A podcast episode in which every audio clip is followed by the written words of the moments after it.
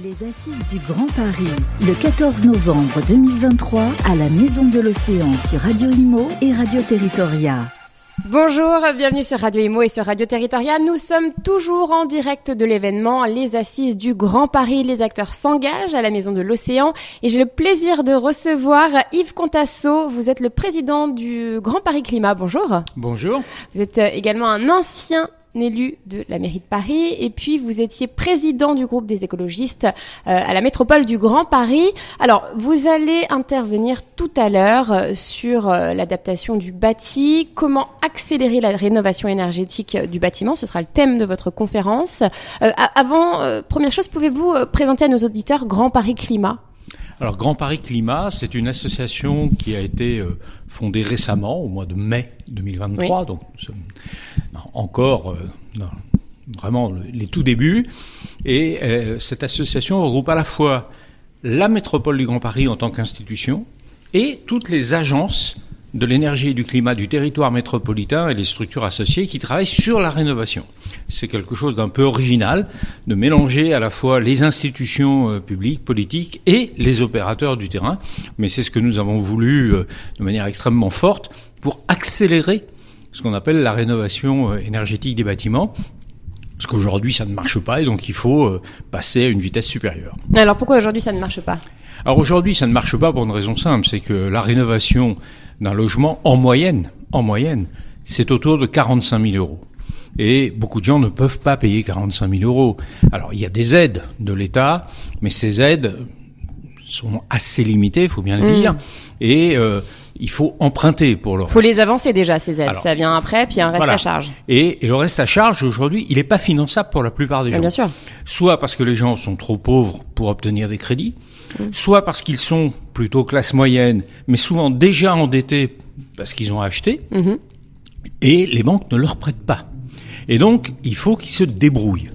Et euh, la réalité, c'est que quand on regarde les chiffres officiels, on est à moins de 1% des rénovations qui sont ce qu'on appelle les rénovations globales qui permettent d'atteindre la, fameuse neutralité carbone en 2050. 1%. C'est-à-dire qu'au rythme actuel, il faudra entre 900 et 1000 ans avant d'atteindre l'objectif de 2050. Donc ça n'est pas sérieux. Il faut changer radicalement le modèle économique. Alors qu'est-ce qu'il faudrait faire économiquement? Alors moi je plaide pour qu'on s'inspire de ce qui se fait de mieux ailleurs. On va pas réinventer des choses. Donc dans d'autres pays? Bah oui, l'Allemagne, la Suisse ont d'autres modèles qui fonctionnent très bien. L'Allemagne a une vraie banque de la rénovation dédiée et qui travaille sur des, systèmes de, de, financement très différents.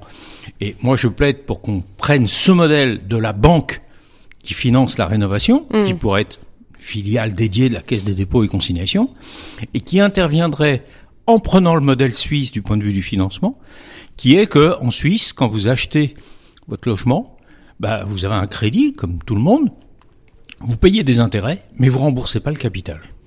Et comme les banquiers suisses ne sont pas des philanthropes, c'est qu'ils ont bien compris mmh. que payer des intérêts sans limite de durée et à un taux assez faible, c'est plus rentable pour une banque que de se faire rembourser le capital.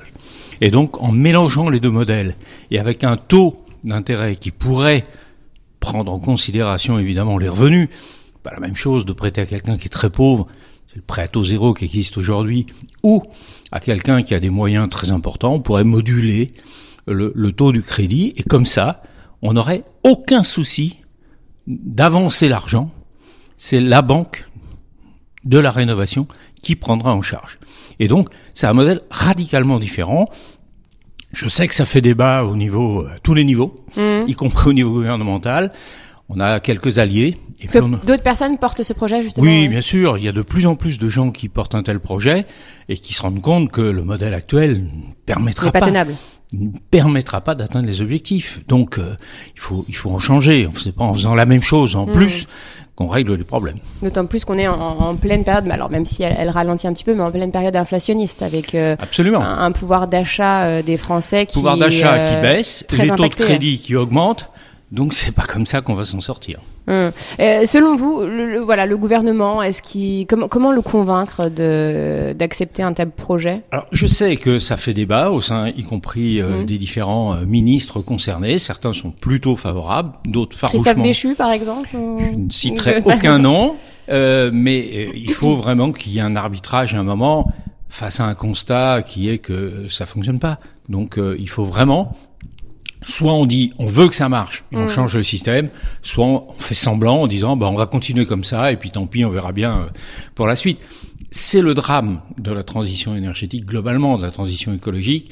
C'est est-ce qu'on se dit bah les générations futures se débrouilleront ou est-ce qu'on dit on a une responsabilité mais vraiment à très court terme de changer les choses. Alors là, vous avez évoqué du coup le, parc de logement, mais il y a aussi d'autres bâtiments en France. Hein. Il y a des établissements publics, euh, il, y a, des hôpitaux, il y a des, établissements privés. Comment euh, accélérer aussi la rénovation euh, énergétique de ces bâtiments qui sont aussi concernés Bien sûr, bien sûr. Alors l'État fait des choses. Hein. Je mmh. ne dis pas qu'il faut rien sur les écoles.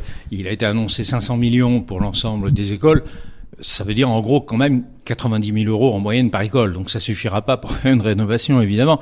Mais ça veut dire que les collectivités locales qui sont propriétaires doivent accélérer le processus. Euh, moi, si je reprends Paris, ça fait presque 20 ans qu'on a commencé et on a fait assez peu, faut bien le dire.